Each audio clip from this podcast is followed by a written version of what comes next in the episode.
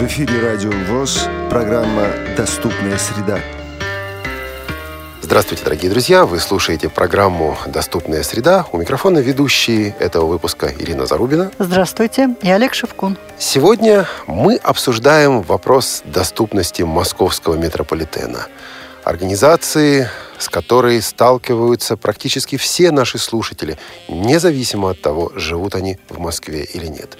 Сегодня у нас в гостях Евгений Попов, начальник Центра обеспечения мобильности пассажиров Московского метрополитена. Евгений, добрый день. Добрый день. Ну вот давайте начнем с этого громкого названия. Когда и зачем был создан центр, который вы имеете честь возглавлять? Центр обеспечения мобильности пассажиров Московского метрополитена был создан 14 октября 2013 года для безопасного и комфортного перемещения маломобильных граждан по территории Московского метрополитена. А что такое произошло? Ведь Московскому метрополитену уже 80 лет. В 80 лет все было нормально, а тут взяли и решили создать новую структуру, новый центр. Что к этому побудило? К этому побудил ряд событий, в том числе и неоднократное обращение наших граждан, жителей города Москвы, а также гостей с точки зрения а, оказания помощи для перемещения по территории маломобильных граждан. И в том числе это с каждым годом растущий объем пассажирских перевозок на московском метрополитене. И финансируется это за счет средств метрополитена или это какие-то городские дотации? То есть вот э, сейчас не так часто организуется что-то новое, и сразу возникает вопрос, а откуда? Данный центр финансируется за счет средств московского метрополитена, ну а московский метрополитен, в свою очередь, является государственным унитарным предприятием города Москвы, и соответствующий бюджет э, несет в себе от правительства города Москвы. Какие задачи призван решать ваш центр? Первая наша задача, задача наших сотрудников – это оказание помощи для перемещения маломобильных граждан по территории московского метрополитена. Ирин, вот вы считаете себя маломобильным гражданином? Ну, в какой-то степени да, и я хотела бы услышать от Евгения, как какие услуги будут оказываться и насколько они будут качественными. Кстати, будут, наверное, не совсем уместно. Они ведь уже оказываются, просто их будет больше, не так ли? Совершенно верно, Олег. Услуги наших работников, наших инспекторов по обеспечению мобильности оказываются уже с 5 ноября текущего года. И с 1 декабря текущего года наше обслуживание распространяется на 50 станций московского метрополитена. В первую очередь это крупные узловые станции, прилегающие к вокзалам, кольцевые станции, а также те станции, станции, которые указали нам представители общества, это и ваше общество в частности, а также Всероссийское общество глухих и общество молодых инвалидов. А Полежаевская станция вошла в этот перечень? Совершенно верно. И станция Полежаевская, она была первая, на которой мы открыли предоставление наших услуг. Это было, повторюсь еще раз, 5 ноября. Возвращаясь к вопросу Ирины, какие же услуги? Услуги будут предоставляться трех видов по сопровождению. Первая услуга предоставления по сопровождению по заявке. Это, соответственно, когда гражданин, желающий совершить поездку в заявительном режиме, он обращается к нам по телефону. Номер телефона 495, код 622 73 41. Оставляет заявку с указанием станции отправления, станции назначения, характер ограничения по мобильности, по передвижению. Желательно предоставление данной заявки за сутки, и дальше данная заявка попадает на участок прилегающей станции отправления, и соответствующий инспектор выдвигается в условленное место, в условленное время для встречи конкретного пассажира. А дальше уже оказывает ему помощь передвижения. Это и встреча его непосредственно на станции, сопровождение через через АКП, сопровождение по эскалатору, посадка в поезд при необходимости следования до станции назначения. А вот это условленное место может быть любым, то есть вот пассажир скажет, встретьте меня, пожалуйста, у входа в вестибюль такой-то станции. На сегодняшний день это место может быть пока любым, а единственное, оно ограничивается на непосредственно территории станции. То есть за территорией станции мы встретить пассажира не сможем. Как пассажир узнает вашего инспектора? Все наши инспекторы имеют форменную одежду, форменная одежда серого цвета и дополнительно к ней головной убор ярко-красного цвета. В конце декабря, соответственно, нам еще дополнительно поставят э, жилетки ярко-желтого цвета с красной окантовкой, поэтому он будет иметь выделяющие признаки его среди обслуживающего персонала московского метрополитена и пассажиров в том числе. Но, знаете, я вот тотально незрячий, и как ярко вы не оденетесь, я вас все равно не найду. В этом случае мы будем указывать на станциях конкретное место по встрече, ну и, соответственно, при подаче заявки на встречу вас э, пассажир может себя описать, и наш инспектор по описанным ранее признакам, он вас идентифицирует э, среди общего пассажиропотока и, опять же, встретит в условном месте и окажет вам помощь. У незрячих принято встречаться, например, у первого, последнего вагона.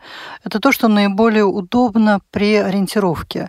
Вот насколько будут учитываться пожелания именно инвалидов по зрению? Эти пожелания в настоящее время учитываются, и нам уже эта ситуация известна. Встречи организуются в том числе у первого вагона, особенно на крупных пересадочных станциях, как то Курская, например, Тверская, Пушкинская, Чеховская, либо любая другая станция кольцевой линии. То есть, а у последнего вагона можно назначить встречу? Возможно, у последнего вагона назначить встречу. Зависит только необходимо указать корректно, в какую сторону вы движетесь. Я уже слышал в метрополитене звуковую рекламу о том, что набираются сотрудники в вашу службу. То есть вы активно ищете а, людей, которые здесь будут работать, ищете тех, кто будет, соответственно, работать инспекторами. А какие требования к этим людям и кто может стать, кто становится инспектором вашей службы? Это вот бабушки, которые раньше на контроле работали? В данной ситуации у нас существует определенный ценз при приеме на работу, и этот ценз, опять же, установлен нами после обсуждения с представителями всероссийских обществ вашего общества, а также Всероссийского общества глухих и маломобильных пассажиров. В первую очередь это должен быть физически крепкий, желательно мужчина, без проблем могущий, соответственно, передвигать себя по территории метрополитена и оказывать помощь э, сопровождаемому пассажиру.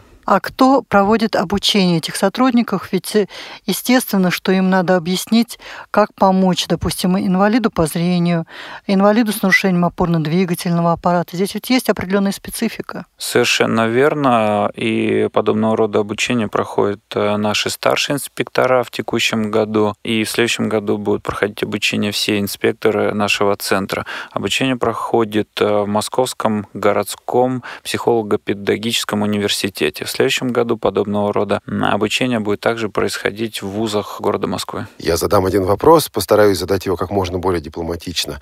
Насколько важно, чтобы инспектор умел нормально, приемлемо говорить по-русски? Крайне важно постараюсь корректно ответить на ваш вопрос. То есть не будет проблем, которые наши незрячие люди иногда испытывают при общении, например, с водителями маршруток? Таких проблем не будет, поскольку проводится как можно более тщательный отбор в Центре подбора персонала Московского метрополитена, и критерии ясно изъяснятся, особенно это актуально для маломобильных пассажиров, а также является приоритетом. Итак, представим себе ситуацию. Незрячий человек приехал, допустим, в Москву, вот он впервые приехал в Москву, или не впервые, но как-то вот напрягает его посещение метрополитена.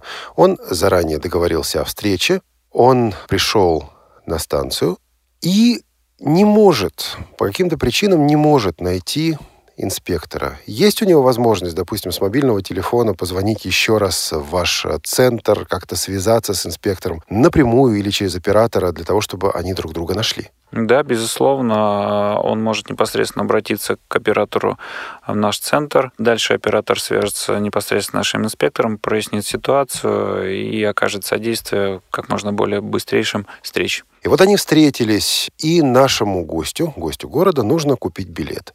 Он не знает, сколько стоит билет, он не знает, как его покупать, а что может и чего не может сделать инспектор, чтобы этому человеку помочь. Инспектор нашего центра окажет любую информационно-справочную помощь, проведет э, сопровождаемого кассе, окажет ему помощь в обслуживании без очереди, но нашему инспектору категорически запрещено принимать деньги от сопровождаемого и передавать его в кассу. Об этом пассажиры должны помнить, и непосредственно передача денег осуществляется пассажиром и кассиром. Итак, купили билет, очевидно, прошли с необходимой помощью инспектора через турникеты, через контроль, спустились, сели в поезд. Что происходит дальше? Может ли кто-то встретить нашего гостя, нашего героя на станции его прибытия? Или э, инспектор с ним поедет в этом поезде на другую станцию? Здесь возможны варианты. Все зависит э, от пожеланий самого пассажира. Если необходимо будет сквозное обслуживание до станции назначения и при наличии такой возможности у сотрудников э, центра, то, безусловно, мы ему окажем данную помощь. Плюс возможны варианты, в какой части наш инспектор может отправить пассажира в поезде и связаться с прилегающим участком. То есть может передать информацию о времени отправления, о маршруте конкретного пассажира, о маршруте поезда, в котором он следует, и об ориентировочном времени прибытия либо на станцию пересадки, либо на конечную станцию. И дальше уже наш э, инспектор либо по эстафете его встречает, либо путем передачи его через пересадочную станцию. Имеют ли инспекторы представление о том, как э, обращаться, допустим, с незрячим человеком, у которого в руках трость? Вот у меня в правой руке трость, инспектор должен ко мне подойти и представлять, что делать. Ну, по крайней мере, за трость не хватать, не ограничивать э, мобильность. То есть этому тоже учат, правильно я понимаю? Да, безусловно. И вот э, в нашем курсе, про который я уже говорил, предусмотрен специальный раздел по обслуживанию маломобильных граждан с проблемами по зрению. Безусловно, за трость он хвататься не будет, будет вести себя корректно, обучен. А если пассажир не слышит, Сможет ли инспектор начать с ним разговор? Да, безусловно. Также одним из э, курсов в данном обучении это были основы общения. Ну так раз уж зашла речь об общении, вы сказали о варианте, когда человек заранее звонит, договаривается и просит о помощи. Есть ли у ваших инспекторов другая функция – смотреть вокруг и помогать маломобильным пассажирам, которые, с точки зрения инспектора, в этой помощи нуждаются? Да, конечно. При отсутствии э, заранее запланированных заявок наши инспектора находятся на станциях, э, опять же, согласованных с обществами, и э, производят в выявительном режиме выявление пассажиров, нуждающихся в помощи. Тогда как я, как незрячий человек, пойму, что ко мне подходит именно ваш инспектор, а не какой-нибудь мошенник? Наш инспектор подойдет, обязательно представится, назовет полностью свою фамилию, имя, отчество, представит, что он сотрудник центра.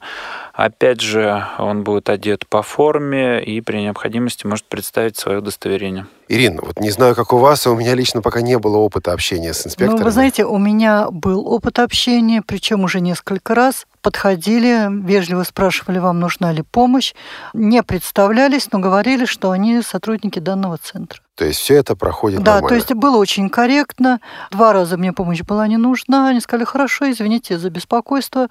А вот несколько раз э, на Тверской мне помогли перейти, и помощь была достаточно грамотно оказана. Спасибо большое. Я слышал такой, ну, полуанекдот, полуреальность, не знаю, о том, что кто-то из инспекторов в начале работы вашей службы получил тростью от незрячего человека. Вот было такое или это байка? Да, подобного рода случаи происходили, особенно на тестовой работе в ноябре текущего года. Действительно, у нас информации как таковой о работе наших сотрудников было мало. Наши сотрудники еще только получали форменную одежду, соответственно, они, кроме бейджика, какой-то специальных отличительных знаков знаков не имели. Ну и, конечно, общество у нас не привыкло к оказанию столь целевых практических видов помощи, ну и, соответственно, по первости бывало всякое, ну, в том числе, конечно, и иногда, не упуская из рук трости, ну, каким-то образом пытались отогнать наших инспекторов. Но на сегодняшний момент таких случаев уже нет, и пассажиры спокойно воспринимают предложенные им услуги. Ну, Евгений, я бы сказала, защита общества в последнее время и среди обычных пассажиров все больше и больше людей, оказывающих помощь причем оказывающих ее грамотно, и общение начинают именно со слов «вам нужна ли помощь?».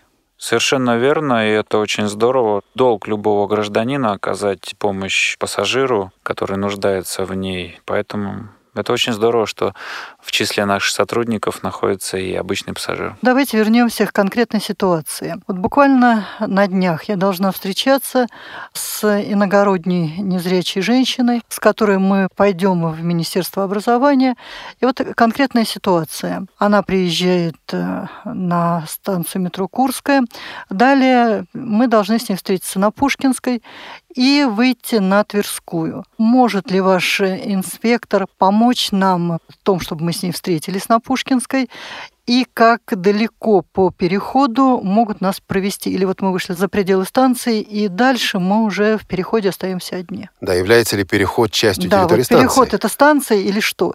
Ведь у нас много станций, допустим, авиамоторная, Пушкинская, Китай-город, где достаточно разветвленная сеть переходов. На сегодняшний день в должностных инструкциях э, нашего инспектора описано, что он оказывает помощь в пределах территории московского метрополитена. В том случае, если на любой станции подуличный переход находится в зоне ведения московского метрополитена, то, безусловно, вас сопроводят до улицы. В тех, на тех станциях, где подуличный переход не относится к компетенции московского метрополитена, мы, к сожалению, не можем оказывать вам услуги и окажем ее только до двери. Но, как правило, на сегодняшний момент, это я вам из личного опыта расскажу, наши инспекторы зачастую проявляют человечность и сопровождают э, пассажира непосредственно на улице. Потому что ведь для незрячего выйти не в тот переход, это может э, обернуться часовым блужданием по незнакомым улицам. Я вас прекрасно понимаю. Скажите, а, но вы упомянули, что какое-то ограниченное количество станций сейчас обслуживается.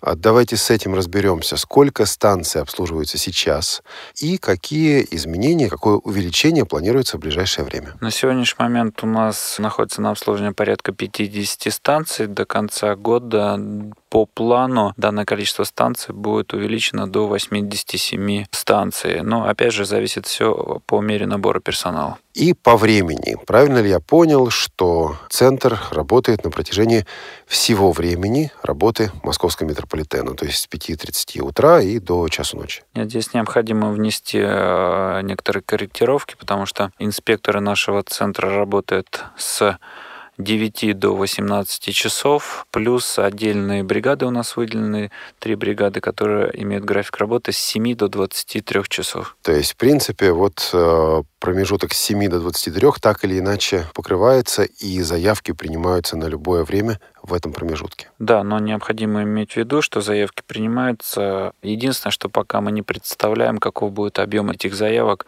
с 7 до 23. Пока я могу сказать, что с начала текущего месяца, с начала декабря мы обслужили только трех пассажиров по заявкам. Ну, отчасти еще и потому, что пассажиры об этом просто не знают. Совершенно верно. А где можно ознакомиться с перечнем станций, на которых оказываются услуги? С перечнем станций можно ознакомиться непосредственно на нашем сайте www.mosmetro.ru. Сейчас эта информация находится в разделе новости, а в дальнейшем будет создан специальный подраздел на этом сайте для Центра обеспечения мобильности. Вот э, человек получил необходимое обслуживание, Ожидает ли ваш сотрудник, ожидает ли ваш инспектор чаевые? То есть, ну вот вопрос этот понятен, я думаю, многие из нас бывают за границей, бывают в гостиницах, принесли тебе чемоданы. Вот, пожалуйста, доллар или евро. А как в московском метро? Сотрудники нашего центра подобного рода вознаграждения не ожидают. Более того, мы пресекаем подобного рода поощрения наших сотрудников. И я бы хотел бы от себя лично попросить граждан, слушателей не провоцировать, не создавать ситуации, когда вы хотели бы чем-то отблагодарить это работа, и работа, соответственно, оплачивается работодателями, а именно московским метрополитеном. Более того, скажу, что ряд работников – это бывшие волонтеры, которые в прошлом оказывали этот вид помощи совершенно бескорыстно. Евгений, вот, э, ну, все-таки создание такого центра воспринимается как что-то новое, ну, по крайней мере, для Москвы.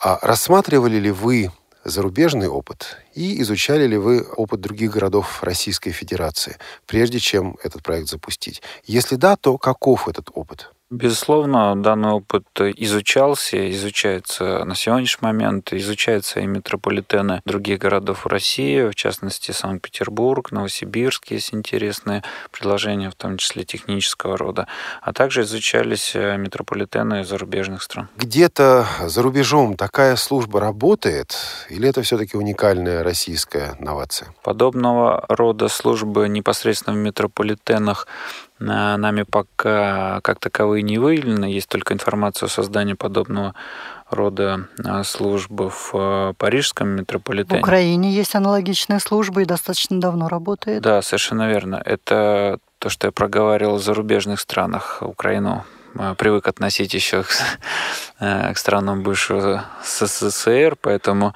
да, непосредственно в Украине есть подобного рода служба, мы ее также изучали. А прорабатываются ли другие возможности, допустим, установка каких-то маячков, технических решений, которые смогут дать необходимый ориентир незрячему или слабовидящему человеку? На сегодняшний момент э, станции Московского метрополитена проходит исследование, составляется паспорт каждой конкретной станции по условиям доступности для каждой отдельной категории маломобильных пассажиров.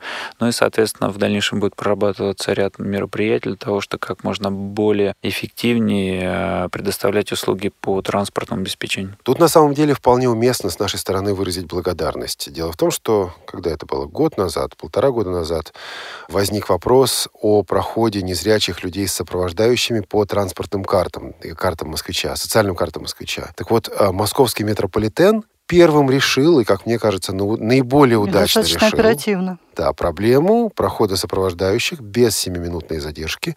Другим транспортным службам города Москвы еще предстояло у московского метрополитена поучиться. Они этот урок усвоили не сразу. Так что вы молодцы.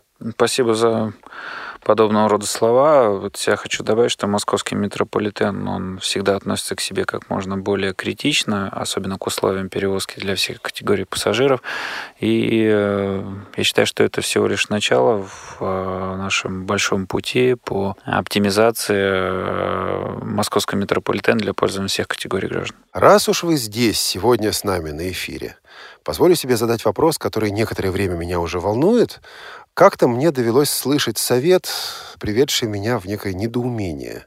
Мне сказали следующую вещь. Если ты вдруг упал на рельсы московского метрополитена, ну, это ты вот не нашел, да, не увидел, где кончается платформа, оказался на рельсах. Нужно встать, поднять трость и стоять для того, чтобы машинист идущего поезда или кто-то из сотрудников метрополитена тебя заметил. Меня такое предложение несколько шокировало. Я не очень себе представляю, как машинист поезда может заметить и резко затормозить. Действительно ли это официальное предположение, или это такая, может быть, не совсем правильная народная мудрость? И существует ли официальный ответ на вопрос, что нужно сделать, как сохранить свою жизнь, если вот случилась такая беда, попал на рельсы? Если вы скользнулись и ступели, упали на рельсы, имеете в себе силы, не имеете э, довольно жестких повреждений, имеете в себе силы идти, то вы должны встать и э, в середине пути, находясь в желобе между рельсами, направляться по ходу движения к краю платформы. Вы дойдете до э, ограничительного барьера, должны перешагнуть за него и оставаться там, не двигаясь с места. Поезд на станции останавливается до данного бело-черного ограничительного заграждения. Там вы в безопасности. Если вы упали и не можете передвигаться, то вы должны сгруппироваться и непосредственно оставаться в желобе между двумя рельсами. Даже если поезд, э, выходя на станцию, не сможет вовремя перед вами остановиться, он вам не причинит никакого вреда. Он становится над вами, и затем дальше уже будете следовать инструкциям дежурного по станции. То есть фактически идея в том, чтобы лечь под поезд? Практически да. Необходимо лечь специально оборудованный для подобного рода случаев в желоб, находящийся между рельсами. И никакого электричества, электрического провода там нет? В вот этом... контактный рельс, он где проходит? В этом желобе нет. Контактный рельс э, проходит э, по краям, слева либо справа, непосредственно от пути. Вот часто такое бывает, что пассажир попадает на эти самые рельсы? Смотря с чем сравнивать. То есть Московский Московский метрополитен на сегодняшний день перевозит порядка 8-9 миллионов пассажиров в день. Любой случай, который происходит, он э, имеет резонанс, и даже если он один, один месяц, один в год, э, это уже много. Евгений, может быть, это не к вам вопрос, если не к вам, так и скажите. Сейчас эм, ну, приходится учить людей и как вести себя в ситуациях, допустим, загорелся поезд, теракт, еще что-то. И инвалиду по зрению, особенно тотально слепому, сложно сориентироваться в такой ситуации ну, нестандартной. Вот какие-то пожелания, инструкции по этому поводу существуют? Прежде всего, сохранять спокойствие, не поддаваться панике, если она вдруг произошла. А в случае эвакуации, опять же, либо кто-то из пассажиров проявит свой гражданский долг, обязательно вам подскажет, как действовать и окажет непосредственную помощь, э, либо специально прибывшие бригады для оказания помощи в чрезвычайной ситуации. Первым, кто начинает оказывать помощь, это машинист данного поезда. Он обучен а, имеет необходимый опыт, навыки, и обязательно он поможет данному пассажиру. Главное не паниковать. Главное не паниковать. Ну и в заключении а, все-таки такой полуличный вопрос. Как э, вы попали на эту должность начальника вот такого необычного центра? У вас был уже опыт работы в метро или опыт работы с э, инвалидами, с маломобильными гражданами? А, в метрополитене моя работа относительно недавно началась. Э, это третий год моей непосредственной работы. А до этого более 10 лет я работал в структуре РЖД, закончил специализированный институт железнодорожного транспорта в городе Санкт-Петербурге и э, всю свою карьеру занимался тем, что обеспечивал необходимость для передвижения пассажиров. То есть вся моя работа была связана именно с пассажирской работой. То есть на РЖД вы также занимались пассажирами? Также занимался пассажирами, и в том числе э, были определенные проекты по предоставлению услуг маломобильным пассажирам. Ну а я бы хотела в заключении попросить или обратиться с просьбой к вашей службе, к вашим сотрудникам, а, тем, кто принимает решения по улучшению работы метро, доступность среды метро. А, но прежде чем что-то вводить, проконсультироваться у тех, на кого эта услуга ориентирована. Иначе мы иногда читаем о таких новациях, как брайлевские таблички на эскалаторах и так далее. Прежде чем тратить деньги на странные проекты, посоветуйтесь, пожалуйста, с нами. Ну и кажется, они уже начали этим заниматься. Об этом Евгений говорил в начале нашей беседы, не так ли? Да, безусловно. Нет, ну, табличка на эскалаторе, вы меня простите. Если я иду одна, я уже догадываюсь, что я подхожу к эскалатору, и мне легче найти эскалатор, чем табличку на нем и прочитать, что это эскалатор. Но забавно, и, ну, если серьезно, это не так забавно, потому что это очень дорого стоит. Да, пока не платишь, оно забавно, а если платишь... Да. Да. Ну что же, Евгений, спасибо вам за эту интереснейшую беседу. В заключении еще раз повторите, пожалуйста, медленно телефон, по которому могут связываться пассажиры для того, чтобы вот заказать такую или попросить о такой помощи. Телефон 622 73 41, код 495. И сайт, на котором можно посмотреть перечень станций? Сайт www.mosmetro.ru и мы еще раз благодарим вас, Евгений, и напоминаем, что у нас в гостях сегодня был Евгений Попов, начальник Центра обеспечения мобильности пассажиров Московского метрополитена. А программу «Доступная среда» сегодня провели Ирина Зарубина и Олег Шевкун. Звукорежиссер Анна Пак. Всего доброго. До свидания. Спасибо большое. Всего доброго. До свидания.